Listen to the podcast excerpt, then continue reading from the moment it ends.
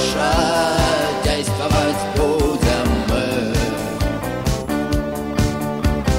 Дальше действовать будем мы.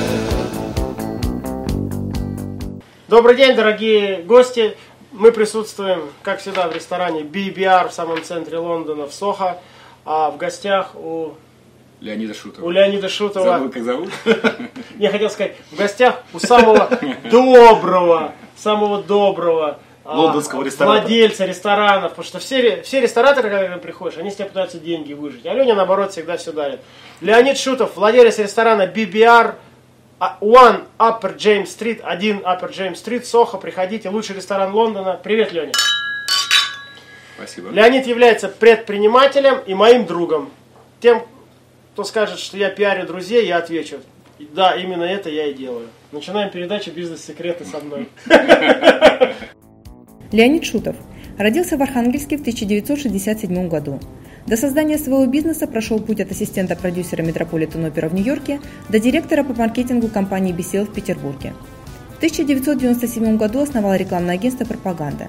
Через 10 лет продал свою долю в бизнесе британской WPP Group и уехал на жительство в Лондон, где последние годы развивает ресторан Боба Брикард в районе Сохо. А что, я не могу позволить себе друзей попиарить? Шампанское Все, все попить. всегда рады. Как? Это джинса. Супер. Ну, кстати, Лень, ты проставился Да. тем, что ты э, установил самые низкие цены на вино, да, в Лондоне, на хорошее. Да. Ты до сих пор держишь или как? Ну, Расскажи ну, вообще про эту не, не, стратегию. ну, Как эта стратегия была, как она сработала. Я знаю, что у тебя там... Не, ну э, стратегия. Главная задача была завоевать хорошего клиента. Для нового ресторатора на рынке, настолько конкурентном, как Лондон, естественно, ты выходишь, а ты никто, ты неизвестен никому. Собрать хороших клиентов, на самом деле, это такая задача очень непростая. Соответственно, то, что мы сделали, предложили дорогие, хорошие, качественные, редкие, известные вина по ценам, которых нет никого. А, Маржа настолько низкая, что вино не только в несколько раз зачастую дешевле, чем в других ресторанах, но очень часто дешевле, чем в рознице, и на сегодняшний день по некоторым позициям дешевле, чем опт, или там, когда ты покупаешь ящиками, либо когда ты покупаешь у брокеров или редакционных, при том, что ты можешь купить одну бутылку. Такая тактика себя оправдала?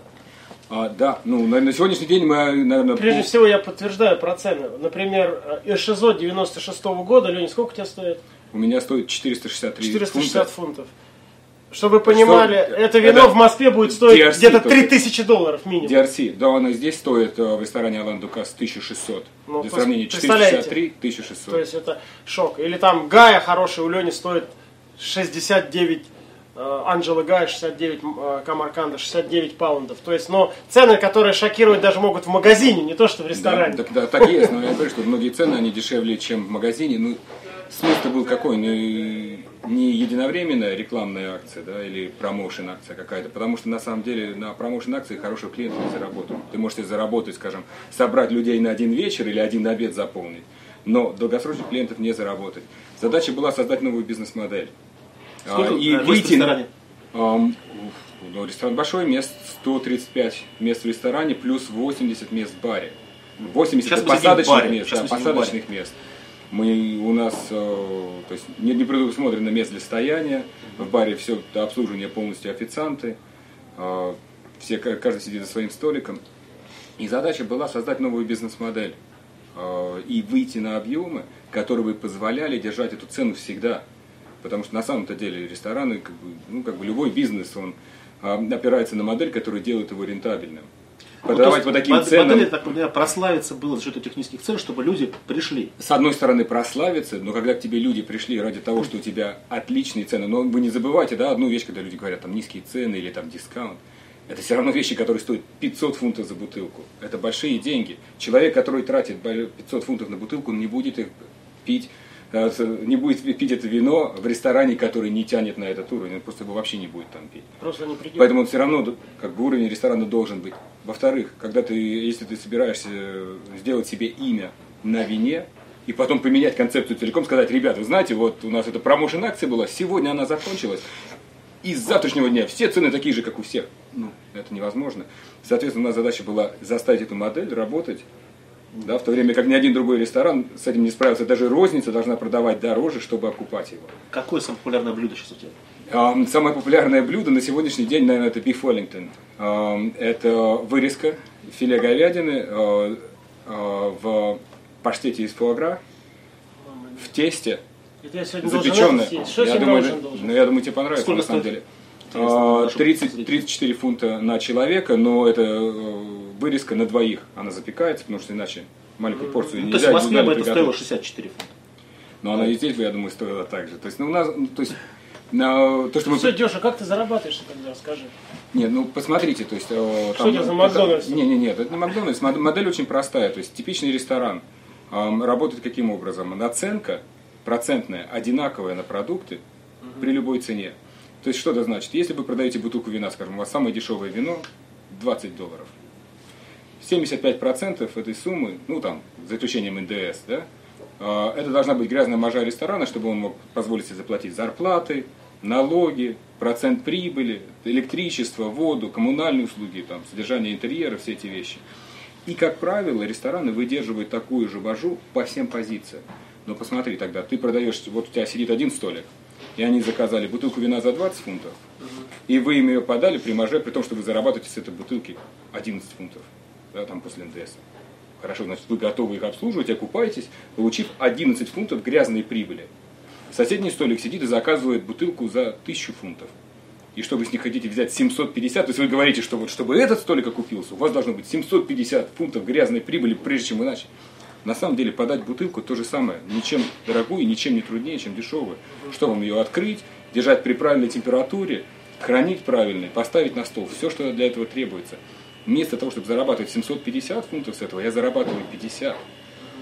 То есть я не пытаюсь заработать там сказочные. Процентная маржа, она очень низкая, но при этом, если в обычном ресторане дорогие бутылки покупают крайне редко, у меня позиции по вину такие, что я продаю вина дорогого больше, чем лондонская розница. И при этом каждом я имею, то есть я всегда говорю в открытую, да, у меня самая высокая маржа на дорогих бутылках, 50 фунтов. Но если я в основном продаю дорогое вино, то я зарабатываю с каждого стола намного больше, чем другой ресторан усредненный. Понимаешь, да? Лень, вопрос такой. А когда ты собираешься а, а, окупить все вложения, которые ты сделал в ресторан? Ну ты знаешь, не скоро. Начнем Потому- с вложений. Сколько ты вложил в ресторан? О, о, с- смотря, Бизнес-секреты с Олегом Тиньковым не забывай. смотря Слово как, секреты ключевое. смотря, смотря как считать. На самом деле э, сам ресторан обошелся в 4,5 миллиона изначально Фунтов. вложений, да. Вот, уже А, посчитали. при, при том, чтобы дожить до сегодняшнего дня и стать успешным, А, то есть ты терял деньги. он обошелся в какой-то 9,5 миллионов. 9,5. Олег, ну, Я на 7 помню, остановился. ну да, да, да. Ну а как? Ну нет, ты, есть смотри, ну смотри, давайте мы сначала начнем, да? Давай, давай. Ресторан открылся два года назад. Мгм. Это было через три недели после пика кризиса, да, и эм, кредитного. Открываясь в новой стране, если приходит русский Мы предприниматель, понимаем, мы банк открыли, Ну да. конечно, конечно, Олег, ну посмотри, просто если бы мы открывались не в кризис, но это предприниматель российский, не ресторатор, без репутации, при этом делает ресторан, который претендует на то, чтобы быть там в двадцатке лучших ресторанов Лондона, да, заявка. На любом, при любом состоянии рынка, это задача, с которой, во-первых, мало кто справится, и она стоит огромных денег, да, для того, чтобы заработать Конечно, эту репутацию. Теперь прибавь к этому то, что мы открылись, когда все рухнуло, мы открылись с очень негативной прессой. В основном, знаешь, почему эта пресса была негативной? По очень простой причине. Она Потому что ты русский. нет, нет, да, на самом деле все было намного тривиальней. Там было очень просто. А все на самом деле страдают, все боятся потерять работу, у всех финансовый кризис, а мы открываем ресторан с дорогим интерьером, дорогим меню, но мы его планировали два года, у нас стройка шла два года до этого. Ты же, как бы, мы все там, как бы любой человек, э, занимающийся бизнесом, понимает, да, что ты уже в последние две недели ты ничего изменить не можешь, а интерьер какой он есть, его даже не выдрать. А Надо открываться и надо работать. А вы При этом так мы открылись, ко- конечно, это был просто момент эмоционально Вызов. неправильный, да, он, то есть это выглядело вызовом. Никто же не задумывается, читая газету, о том, что мы потратили деньги, да, и запланировали все, и проплатили стройку два года до кризиса, и когда все было радужно. Но с другой стороны, такие вещи, например, во время Великой депрессии они работали. Помнишь, там, так сказать, такие там такие гульбища. Да, работали. Но опять же не забывай, что они работали у тех, кто уже был этим известен, кто уже были понятные, известные игроки, э, у которых была своя репутация. А здесь выходит новый предприниматель, делает вещь, которая на самом деле не вписывается во времена, да, то есть, ну, она как бы не вписывается, время такое, время ремни потуже затягивать, а тут открывается все в золоте, в бархате, да, и дора- дорогие вина, и Сейчас по выручке. Ресторан занимает какое место в Лондоне? по выручке очень трудно судить, Э, на самом деле, Ну, в общем, По- эту градацию расскажи, где ты есть? На карте кар- ресторанов Лондона. Ну, на карте ресторанов, опять же, есть пресса, скажем, бо- э, есть более консервативная пресса, А, такое, такая, как, э, например, э, гиды ресторанные. Э, Они сами по себе консервативнее, они издаются крайне редко, поэтому информация обновляется редко. Ам, Рейтинги у нас в некоторых из них очень низкие, в некоторых средние. Но это опять же вопрос там запоздания, за, там, задержки информации. Был опрос в декабре вот минувшего года, буквально там месяц назад, э, Два. посетителей, ну, да, совсем недавно, а, об- об- опрос посетителей и посетителей ресторанов. А, Мы попали в десятку лучших ресторанов Лондона и Англии по опросам публики, которая ходит в ресторан. Ну, показатель. А, Второй показатель то, что а, январь, февраль наши обороты выше, чем в декабре. Декабрь любой ресторатор английский тебе скажет, что декабрь самый большой месяц года, вообще, который показатель, рядом не стоял. Что я сегодня на ужин у тебя хочу привести своих друзей, и ты мне столик не даешь, потому что мест нет. Это Нет третий мест. показатель. Нет места. Ты же знаешь, что здесь будет всегда столик, но нету мест. Нету. Понял. Ну давай тогда еще назад отмотаем. А вообще, почему Давай. Лондон, как ты сюда почутился и что за такое вот? Потому что все же Лондон как-то беглая иммиграция, а ты, Есть ты такое, сам да, уехал, да, да? да. Ну, Ну, давай. ну, то есть нет, я въездной, да, то есть у меня понял. пути назад не закрыты. Почему Лондон и почему здесь и так Ну, далее? Всегда, всегда хотелось попробовать себя на Западе. Ну, ты же знаешь, я предприниматель, я не инвестор как таковой. Я всегда работаю в своих компаниях. Ну, ты тоже в этом плане человек исключительный. То есть ты всегда имел э, должности, роли, функцию в компаниях, в которые ты инвестировал да, и финансировал. А, и таких на самом деле людей мало. И у меня то же самое. Мне нравится вещи своими руками делать. А, плюс хотелось сделать что-то серьезного уровня, такого, чтобы Доказать себе, что на Западе да, можно. да. Себе или людям? Ты знаешь, себе на самом деле, одно людям, ну, кому мне доказывать? Я, я, я фигура не публичная, да, поэтому мне там доказывать другим смысла большого нет. Нет, себе просто приятно, хотелось для самовыражения, самоудовлетворения. А, Поэтому на Западе себя попробовать всегда хотелось. Плюс... э, Потому что ты понимаешь, за эти деньги ты бы в Москве построил типа Да, три ну, ресторана и отбил бы их уже, скорее всего, ну, правда? понятно, понятно, да. Но это, ну, тоже- Хотя не факт, ну, наверное. Ну, нет, если бы я стал успешным ресторатором, то да, в Москве там э, и математика окупаемости совсем другая. То есть, естественно, там все это происходит намного быстрее. Он, и рынок намного лучше, более открытый. Так почему же все-таки тогда в Лондоне? А, В Лондоне, потому что, во-первых, хотелось себя попробовать на Западе а, и добиться настоящего успеха. А второй, Лондон, на самом деле, как выбор был простой. Ну, английский язык у меня хороший. Поэтому, Это и правда. понятно, быть, скажем, поехать во Францию, которая мне безумно нравится, я люблю время проводить, мне нравится Париж, мне нравится юг Франции. Но поставить себя в условия, которые ты уже заведомо неравный, будучи, будучи человеком, да, туда новым, и плюс, когда у тебя нет возможности общаться лично, да, там, на языке страны, ну, это, мне кажется, мало, мало реальная ситуация. То есть мало, мало кто сможет справиться с ней. Англия славится тем, что сервис здесь невысокий. А как ты добиваешься того, что у тебя Вот он Чичваркин выше, часто в чем... нашем интервью на это ругался. Он считает, что хуже сервиса. Чичваркин очень требовательный клиент. Есть, такое, есть такое. Буянит? А, нет. Не, он, кстати, сказал, что твой ресторан очень это, милый очень это один, так сказать, еще из, самых хороших вариантов э, сервиса. А остальное, типа, там, ты что можешь сказать, действительно так-то совсем плохо? Сервис? Нет, он сервис очень он плохо. Для людей, которые живут здесь, он выглядит по-другому и воспринимается по-другому. Ты не забывай, что расходная часть здесь совсем другая. Зарплаты, уровень зарплат совсем другой. Да? То есть я понимаю, что там а, можно людей мотивировать деньгами, но базовая зарплата для Лондона это 18 тысяч фунтов. Это человеку, который моет полы. Да? То есть это самое, Низ. са- самый низ. И дальше ты сам уже понимаешь, что э, там 18 резко в возрастает. год, в год. Да, 18 тысяч фунтов в год.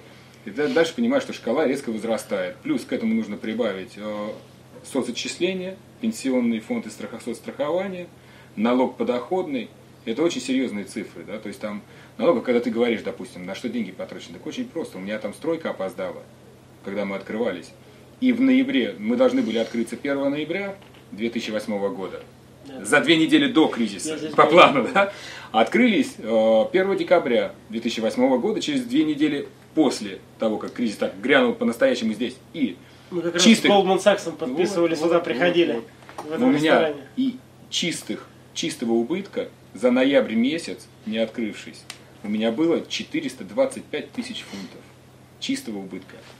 Ресторана, да, при том, что это маленький бизнес, это малый бизнес, это там нет серьезного размаха. Но все равно Вот ты не жалеешь, что ты все-таки в Лондон поехал и, и вот устроил Ну, для знаешь- себя самого этот, как сказать, Ну, не геморрой, вот, геморрой неправильное слово, а такое, ну, головолом, челлендж. головоломку Нет, ну, такую.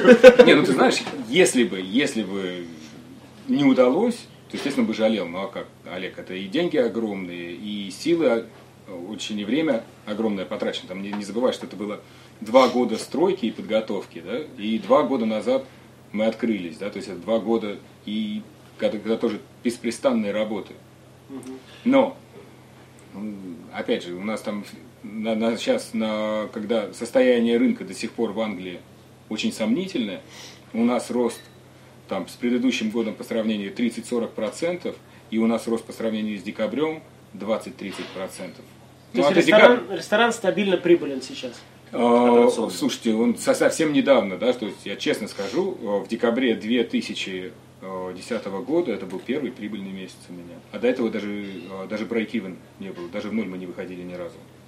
Да? Ну, Вот вам разница в конкуренциях между Россией и Западом. Когда нет, ну многие это, жесткая, говорят, это, вот «Запад, это жесткость Запад». конкуренции, да. Ну, часто мне там пишут там на ЖЖ или куда-то, говорят, Олег, а вот что ты не откроешь там в Западе не пойдешь? Потому что вот таких как Леня мало бра- бравых Смелых. по два года мучатся Да. тут до бракивина добираться. Теперь самое И, интересное, значит, на- расскажи, что сейчас все думают. Откуда ты взял вот эти деньги, чтобы это все открыть? А, Мы-то знаем, пред- нет, пред- мы- предпринимательская деятельность. Знаем, знаете, ре- рекламный а, бизнес, да, был в России? А, в в России, в Нет, России, пре- да. прежде чем Леонид сейчас расскажет, я вообще предлагаю, все-таки у нас конвай есть некая передача, если человек рассказывает про себя, ты все-таки начнешь там с А- Астрахани или уж не знаю, с Лондона. Архангельска. С Архангельска, извини. А там, э, прежде чем Леонид сейчас расскажет а, свою историю до Лондона, ну такую в пяти минутах, Ну, даже в две могу в уложиться. две, да. А я хочу подчеркнуть, что вы знаете, дорогие а, мои зрители, которые смотрят меня уже много-много лет, что я не последний был человек когда-то, ну, сейчас я уже старый, но когда я был молодой, я был не последний человек на рынке маркетинга. То есть я что-то делал, занимался маркетингом, рекламой, Было такое. а, было. да, и всякими прочими смешными вещами. Сейчас я уже, конечно, старый, ушел из большого секса на тренерскую работу в основном. Но когда я был в маркетинге, а, а, мы, кстати, с Леонидом никогда не сработали. Или что-то сделали? Нет, нет, никогда. нет. Но Леонид, я сейчас вам совершенно Терли много, могу терли сказать, да. много на эту тему, разу ничего Это самый, я подчеркиваю, самый талантливый маркетолог и рекламщик, рекламщик, рекламист, которого я встретил. То есть в России полно очень талантливых, умных ребят там. Мы их можем сейчас называть, все эти имена знаем. Я имею в виду с точки зрения построения рекламного бизнеса, креатива, а, технологий рекламных процессов и так далее, и так далее. Я не говорю там оператор, там, сказать, снимать клипы рекламные и так далее, и так далее. Но если говорить как процесс, как организацию процесса, Леонид это самый талантливый маркетолог и рекламщик, который я в своей жизни встретил. И в этом смысле для меня был определенный шок, когда у нас так в России, он чуть ли не единственный был, лучший, и он еще, мало того, что уехал, поменял полностью, уехал из России, еще поменял сферу. То есть мы потеряли, так сказать, а- а- а- В одном лице а, да, в одном лице дв- двух людей. Поэтому рас- расскажи, как ты прошел, как ты продал свой рекламный бизнес на заработанные деньги, построив ресторан. Вот как это все было? Но я подчеркиваю, что вы смотрите на самого лучшего рекламиста России. Спасибо. Ну, просто начинать? тебя не знают. С чего начинать-то? Все Ну, думают, что у нас знаю. лучший рекламист Бекмамбетов, но Бекмамбетов это лучший оператор, по сути. Режиссер. Режиссер. Гениальный режиссер. А да. ты креативщик. Да? Да ты знаешь, нет, я на самом деле талантами-то не обладал. Я, я предприниматель. Леня- Я предприниматель. Я могу в Нет. рекламном агентстве, я могу делать все. Но я могу делать все очень хорошо, но не могу это сделать гениально. Но могу собрать людей, которые в состоянии будут это сделать лучше, чем я. Единственная область, которой я по-настоящему силен самостоятельно, это стратегическое планирование. Да, то есть там маркетинговое планирование, Итак, ты стратегия. родился Город Архангельск в каком году? в 67 году. Давно это было. Как и я. Да, Давно, давно это было. И А, в семье потом моряков, Так. рыбаков и полярников. Дальше. Потом было училище, Ленинградское высшее инженерное морское училище имени адмирала Степана Осиповича Макарова. Мы же ближе к нам. Да, да. Сближались. Вот Питер, Питер стал родным городом мне, наверное, эм, самый близкий город в России, к которому я испытываю по-настоящему такие теплые чувства, Мы это все это Петербург. Петербург. Мы все троем это. Вот. А, Потом была служба в армии на Северном флоте в Заполярье. А, Потом возвращение в Макаровку, потом как, как раз в процессе этого всего перестройка была в середине. А в Лондоне или где-то в Англии ты не жил с родителями? Что какая Да, да, да, нет, ну это тоже было, это было. Почему еще это было. Кстати, А, у, а, у а- Леонида лучший английский язык из всех русских, которых я знаю. Это второй комплимент, но это правда тоже. чё. Ну, спасибо. Опять Он же. никто не отличает, что он говорит по-русски, там все англичане удивляются, что он русский. Так, а у В, тебя... сред- в средней школе у меня отец э, работал в то время э, в Северном морском пароходстве. Ага. И у Северного пароходства было... Представительство. Не представительство, это было со- э, совместное предприятие, англосоветское пароходное общество, у которого штаб-квартира находилась в Лондоне, он работал три года И ты в а. Нет, ну слушай, ты, ты не забывай, какое-то время было. В школу я ходил, э, общаться с англичанами было нельзя. А, Школа была при посольстве. В школе учились э, только дети из Советского Союза плюс соцлагерь, который Ну, у тебя все равно какое-то знание языка там базовое. ты знаешь, а ба- баз- акцента ба- там, знаю. базовое, что дало, вот, наверное, все-таки Акцент. там телевидение и окружение, среда, да, то есть там, хотя не было полноценного общения, но вот в раннем возрасте, в детском таком, когда ты, знаешь, там восприимчив, а, этого оказалось достаточно, чтобы уже потом, на много лет спустя, когда в возрасте 20 с лишним лет, я поехал в Америку, и там я по-настоящему заговорил по-английски. Но при этом, да, да, да, да. И заговорил легко, и заговорил качественно, да. При этом самое смешное, что все равно акцент в результате у меня получился английский больше, чем американский. Хотя можно считать, что я там выучил. Поэтому вернулся в Макаровку после Северного флота, а уже знаешь, как-то как раз это перестройка происходила, да, то есть перестройка началась, когда я еще в армии был, и уже я подумал, что, знаешь, там 6 лет, 7 лет в морской форме, ну, не моя эта тема. То есть я сам по себе, мало кто меня А может ты плавал представить. все или ходил? Ходил. Тебя не Ходил. тошнило? Немного, не-не-не, я вот как, качку, качку переношу очень легко и хорошо. Везет. Без, Меня без- без вообще без проблем. Нет, мне, на- мне на кораблях нравится, Олег, вот клянусь, могу, стучу себя по микрофону, правда. Вот. На, на корабле, на, на грузовом могу сколько угодно. Так я даже когда я маленький был, меня отец в рейсы отправлял. Меня отец отправлял в рейсы на, на сухогрузах, когда вот так когда качает мне было мне на 12 лет, он меня отправлял на сухогрузе в рейс, в каботаж. Я ходил. А, а я в это лето на неделю снял, Палубы красил. снял яхту, и на второй день я уже считал Ну, вас- дни, когда я вернусь. Олег, вот это Олег, вот. Олег, это вот это ваши рафинированные условия. Яхты снимать, тебе надо на сухогруз. Дешевый На я. сухогруз, неважно, на сухогруз А его не тебя. качает. Ну там, там, там не другая качка, там другая качка. Лень, Да. Про Да, прости, может, про да, мы Не, там уже идет, идет к этому. Ну вот, и не было, не было сил и желания уже заканчивать Макаровку. На самом деле, высшего образования законченного я так и не имею. Эм, чем чем расстроил крайне своих родителей, крайне. А, вот, ушел, ушел из Макаровки, и в тот момент я уехал в Америку. Это как раз а, стало возможным впервые, это открылись Куда? границы. Уехал а, в Портленд, Мэйн, один из самых бедных штатов Америки. Занял денег, учился в университете, летом отрабатывал, красил дома, отрабатывал, где деньги возвращал, занимался снова, что можно было в следующий семестр проплатить. И э, отучился там два года, но тоже не закончил. И в тот момент столько всего происходило в России уже, ну невозможно там было сидеть было? в деревне. Слушай, я пытаюсь вспомнить, это, наверное, был 92-й, наверное, вернулся, 93-й да? год, да. И я вернулся в Петербург Так. и пошел работать в одну из первых совместных компаний, Бизнес-линк. э, BCL, Baltic Communications Limited. Была такая компания, э, совместная, да, BCL, э, которая занималась телефонной связью международной. Когда я вернулся, Я помню, да. слушай, Ми- минута 15 долларов. Блин, какие 15 минут, там она 50 долларов стоила, там были не- неимоверные деньги, но ты не забывай, слушай, слушай, ты не, да, ты не забывай, что когда когда компания только открылась, я начал в ней работать. Ситуация была простая, чтобы позвонить в Америку.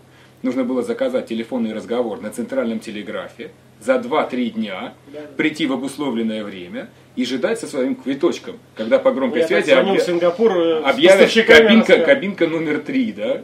А потом стали Если BCL, вы- в Европу Так, ходить. э, BCL, когда у нас открылся офис, было смешно, я тебе расскажу, была простая тема. Офис открылся, у нас был первый, там один из первых ксероксов в городе, вот совместное предприятие, это со- ну, ну, что, ксерокс есть.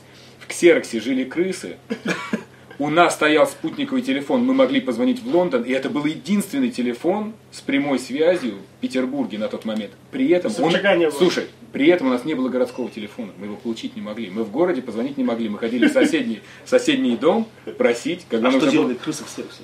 Они жили там. Под- Ну, жили, им же надо где-то жить.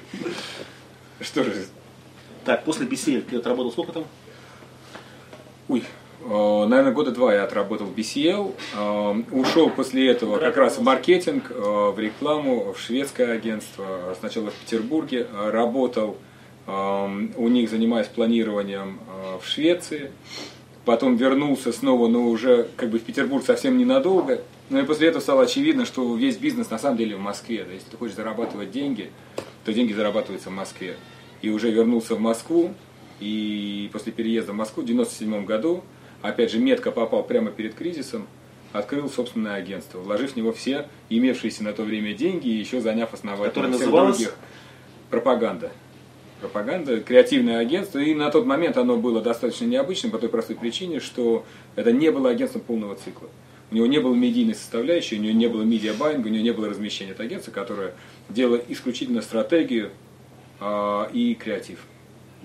Вот, принципе, вкратце история. Ну, а закончилось чем? Э, Тем, что э, кризис мы пережили достаточно успешно 98 года. Э, В 99 году э, мы объединились, точнее, и взяли под свое управление компанию Агилви, Ogilvy Mейта, э, которая оказалась в достаточно сложной ситуации впоследствии кризиса и почувствовал себя несостоятельным на российском рынке при стандартной, по- при западном менеджменте. Да, Да, это что, ну, франши- франшиза Агилви, да? ну слушай, нет, на тот момент у них было на самом деле агентство, которое принадлежало им на 100%, оно было под их собственным контролем и принадлежало под их управлением, но западный менеджмент, он а, прекрасен на рынках стабильных, и он несостоятельный, корпоративная система управления, она а, несостоятельна в кризисной ситуации. А, Соответственно, у них были огромные потери, а у них э, были задолженности очень большие у компании, и они не видели из этого выхода, они не видели, когда же они начнут зарабатывать наконец, и когда они начнут получать прибыль, при том, что эта компания это акционерное общество, естественно, котировки на бирже в результате того, что у них есть риски в странах, где вообще непонятная ситуация, непонятно, когда наладится, а, были для них нежелательны, и они отдали компанию полностью мне под управление, А, это сделка с номинальной с номинальной стоимостью а, была. А, и мы сделали компанию снова прибыльной в течение двух лет. И начали зарабатывать очень серьезные деньги. И в результате чего Агилви выкупила ее у меня. Самого Гилви. Да? А Гилви это часть WPP? Да, это, это, это одно из Это самая большая крупная То есть у тебя рекламная компания в мире. выходит в течение двух лет. После двух лет. Не, ну слушай, опять же, кризис, не забывайте. Ну Плюс скажи- это была новая модель, э, опять тогда для России, то есть то было преимущество то, что я, по крайней, был, по крайней мере, был в родной среде, да, но это новый город. Юля, А, расскажи, какие рекламные кампании вы сделали? Ну так, там, то-то, то-то, то-то. Может, наши зрители вспомнят какие-то. Слушай, на самом деле для меня вообще как в другой жизни было. Я, я- это, ты будешь смеяться, я, я про рекламу не думал, наверное, ну, Ну, я- пять, вообще даже не вспоминал, я даже не помню, вспоминал. Олег. Кока-кола была у вас, А, там пару-тройку Не, ну Кока-кола. Unilever, Ford. На, на Потом самом деле там э, много было. ведомости вы запустили. Ведомости, да, запуск ведомости был. Каждый олигарх компания. может купить газету в Нашу киоске, газету, помните? да. Каждый олигарх может купить нашу газету в киоске, Номер да. там на Березовского, по-моему, и так далее. Потом Там- еще что-то у вас было там яркое. Ведомости, наверное, А одна, из самых, одна из самых любимых. Одна из самых любимых э, И не про компаний была. огурцы, про какие-то или что-то у вас там еще было Ну, известно. и пишут, у тебя лучше память. Что-то Да, было. у тебя Я помню, что было память 3 на рекламу, на рекламу, чем, чем у меня. И в каком году Огилви выкупила? А, наверное, 5 лет назад где-то. 4-5 лет назад как раз. на Перед Ман- Лондоном. Ну, вот я на- начал уже приезжать в Лондон регулярно, когда я понял, что мне все-таки будет что-то интересное, я начал отсматривать, ну, отслеживать рынок, пытался понять его лучше, Так пытался купили понять ситуацию. Ogilvy или WPP? Ogilvy. Ну, Ogilvy принадлежит на 100% WPP. А, на стол. да. Не, у них стопроцентное владение, да. Лондонский офис вы купил, или нью-йоркский, или парижский какой-то? А, Ты знаешь, э, вел переговоры лондонский офис. э, Сейчас э, штаб-квартира европейская находится в Париже. Ну, Ну, в разделена, да, но все равно там один из самых больших офисов европейских в Ну, на Лондоне. Лос-Анджелесе они, да? Да, да, да, у них очень красивое, красивое место, Да, я красивый вообще дом. помню, там идешь все время, там, Там террасы, террасы, да, я замечательные. Нет, вот там, наши там люди. отличный дом, да. А ц- э, сделка за сколько была? Ты рассказываешь, нет? Ну, в принципе, нет. Ну, в, в порядке исключения или нет? Ну, Миллионы какие-то? Миллионы, миллионы, да. Фунтов, стерлингов? Ну, долларов. Доллар в России все, либо рубли, либо доллары. Там, там нет поня- понятия евро, стерлинги. Ну, по крайней мере, в те времена не было. Нет, только доллар. Грина? Грина? Милость. Поэтому Грина? там а, на, на самом деле это создало для меня сложности, потому что Десятки миллионов, да, какие-то или что-то все-таки? ну, больше 10 миллионов, да, больше 10 миллионов была сделка, а, а сложность была как, простая, доллар упал же очень сильно в то, в то время.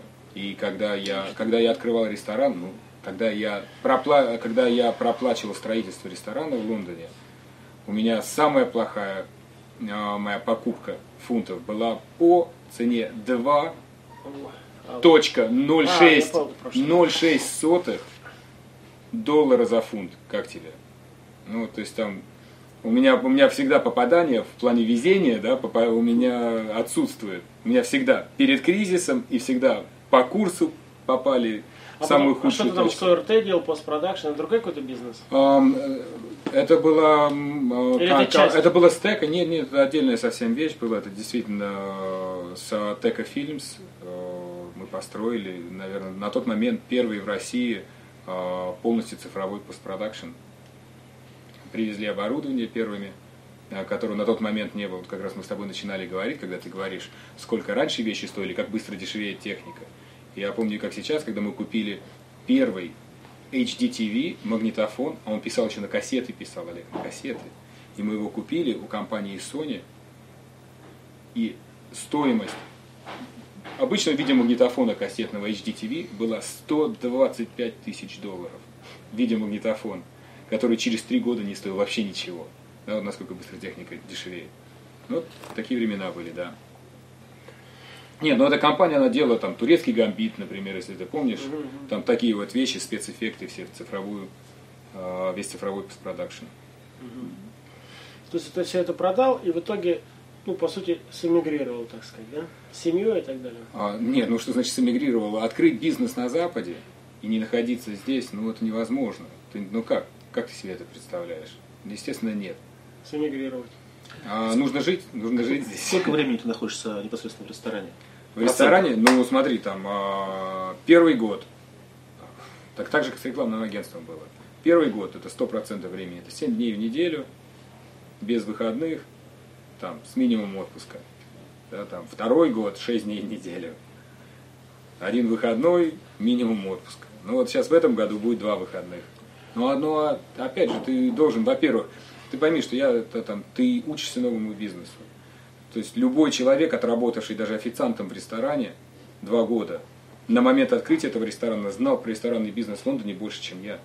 Но не бывает сказки. Ты не можешь стать э, настоящим ресторатором или состоятельным как ресторатор, не имея этого настоящего опыта, не понимая этот бизнес изнутри. Как ты можешь им руководить, как ты можешь принимать решения, как ты можешь быть лучше, чем твои конкуренты, если ты даже не знаешь, что происходит внутри твоего бизнеса.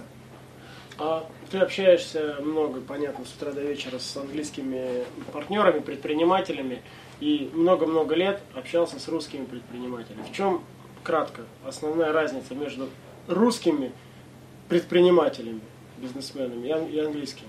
Мне лично это интересно. Ну, разница основная то, что очень мало на Западе собственников. Большинство, с кем ты общаешься, а, не являются Менеджеры. владельцами и не являются, да, или представители даже не владельца, а владельцев. И владельцев аморфных, допустим, если это компания, которая акционерное общество, кто владельцы? То, то есть там владельцев как таковых нету. И не иметь возможности быстро решать вопросы на личном уровне, да, то есть когда встречаются два владельца, ну, под честное слово, ну, когда, я не знаю, там много-много говорится, там, в России, там, законы, а, отсутствие там, полноценной судебной системы. На самом деле нету ничего лучше и ничего замечательней возможности сесть за стол переговоров с человеком, договориться, пожать руки и выйти да, после переговоров с пониманием того, что вопрос закрыт и он решен.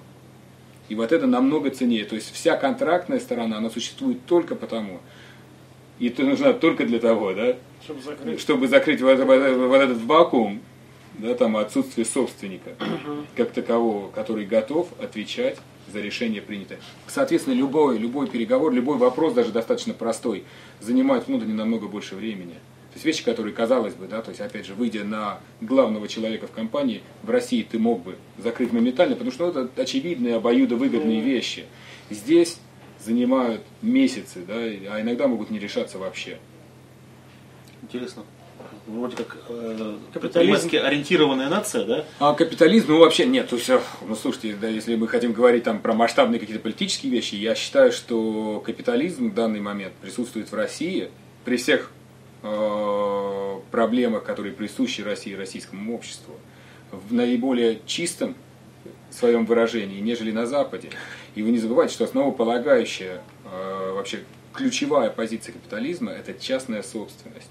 Частная собственность, э, почему? Потому что подразумевается, что собственник принимает решения, которые правильны и верны для бизнеса, надо долгосрочно. Да? Теперь разделение, когда собственность размыта на сотни тысяч, иногда миллионы акций, которые разделены между акционерами, которые встречаются раз в году на общее собрание, а менеджмент на самом деле для менеджмента задача какая? Ну, получить бонус в этом году, а не через 10 лет сделать эту компанию самой лучшей в мире или самой успешной. То здесь Поэтому, уже по-другому. да, то поэтому, есть поэтому Т- ТНК капитализм- постоянно BP имеет во все места. Возможно. Потому что BP это компания, которая принадлежит никому, а ТНК, которая принадлежит Виксельбергу, так сказать, Фридману, там, Ну, Хану и так далее. Поэтому, э, Поэтому они их отымели везде, поэтому и во все места уже. для капитализма настоящего собственник, частный собственник это очень-очень важный элемент. И зачастую он на, на Западе отсутствует. При этом, ну там, качество жизни замечательный город, который ну, сделан для того, чтобы наслаждаться жизнью. Когда ты можешь эм, летом и зимой ходить пешком по красивым чистым улицам, где, в принципе, с э, февраля, точнее, да, с февраля и, наверное, до конца ноября цветут цветы в парке. Но на самом деле в декабре они тоже есть, их там высаживают просто на клумбы. А 10 месяцев в году они цветут сами по себе.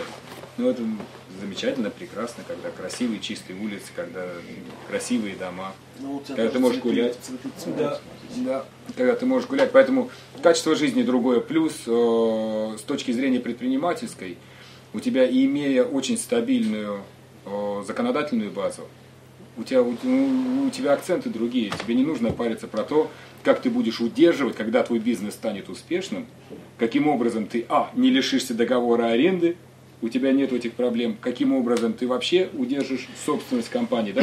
Вот этих вопросов их просто не существует. То есть, несмотря на то, что не зарабатываешь мега деньги, ты не жалеешь.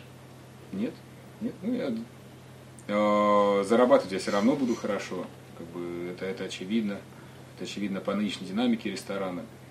Э, во-вторых, я как бы создал для себя работу, которая мне нравится, от которой я получаю удовольствие. Я, там, это ресторан такого же уровня, как я бы хотел, там, допустим, иметь там, у себя дом.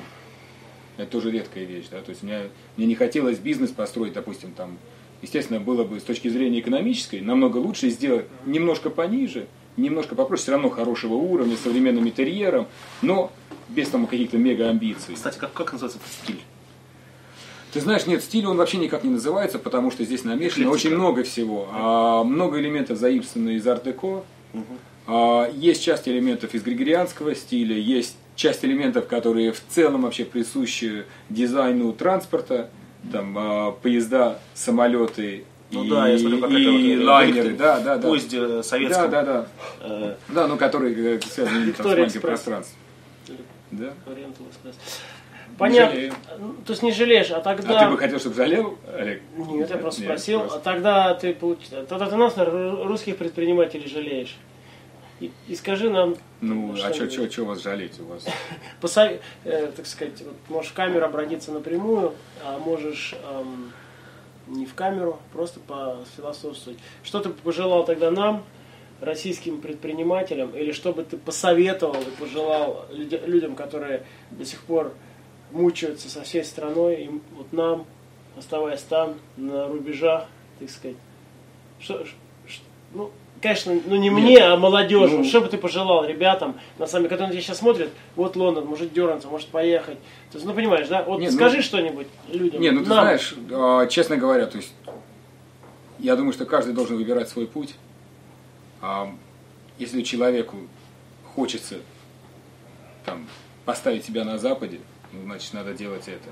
Если человек чувствует в себе силы создать бизнес или пробить себе дорогу в России, то это замечательно. России нужны люди амбициозные, да, и на самом-то деле, а, если пожелать чего-то хочется, то, наверное, связано не столько с бизнесом, сколько с какими-то более масштабными вещами. Хотелось бы, чтобы Россия стала страной мирового уровня. Это раз. При этом, что я вкладываю в это, какой смысл? Чтобы она стала страной, которая все-таки на первое место ставит благосостояние своего населения. Не отдельно взятых людей, не отдельно взятых элементов, а в целом российского народа. Хотя это говорится везде и постоянно, но это отнюдь не стало действительно какой-то э, такой важной, ключевой задачей российской политики или бизнеса. ну, на этой красивой ноте хочу тебя поблагодарить. Лень, спасибо тебе большое, что уделил нашей программе Спасибо, да. внимание. Да, Те- извиняюсь, те- что тебе шам- успехов, так. Спасибо, извиняюсь, что шампанское за- Ну, закончилось. еще бутылочка с тебя будет половине сейчас? мы еще одну выпьем. Ребят, спасибо, до свидания. До свидания.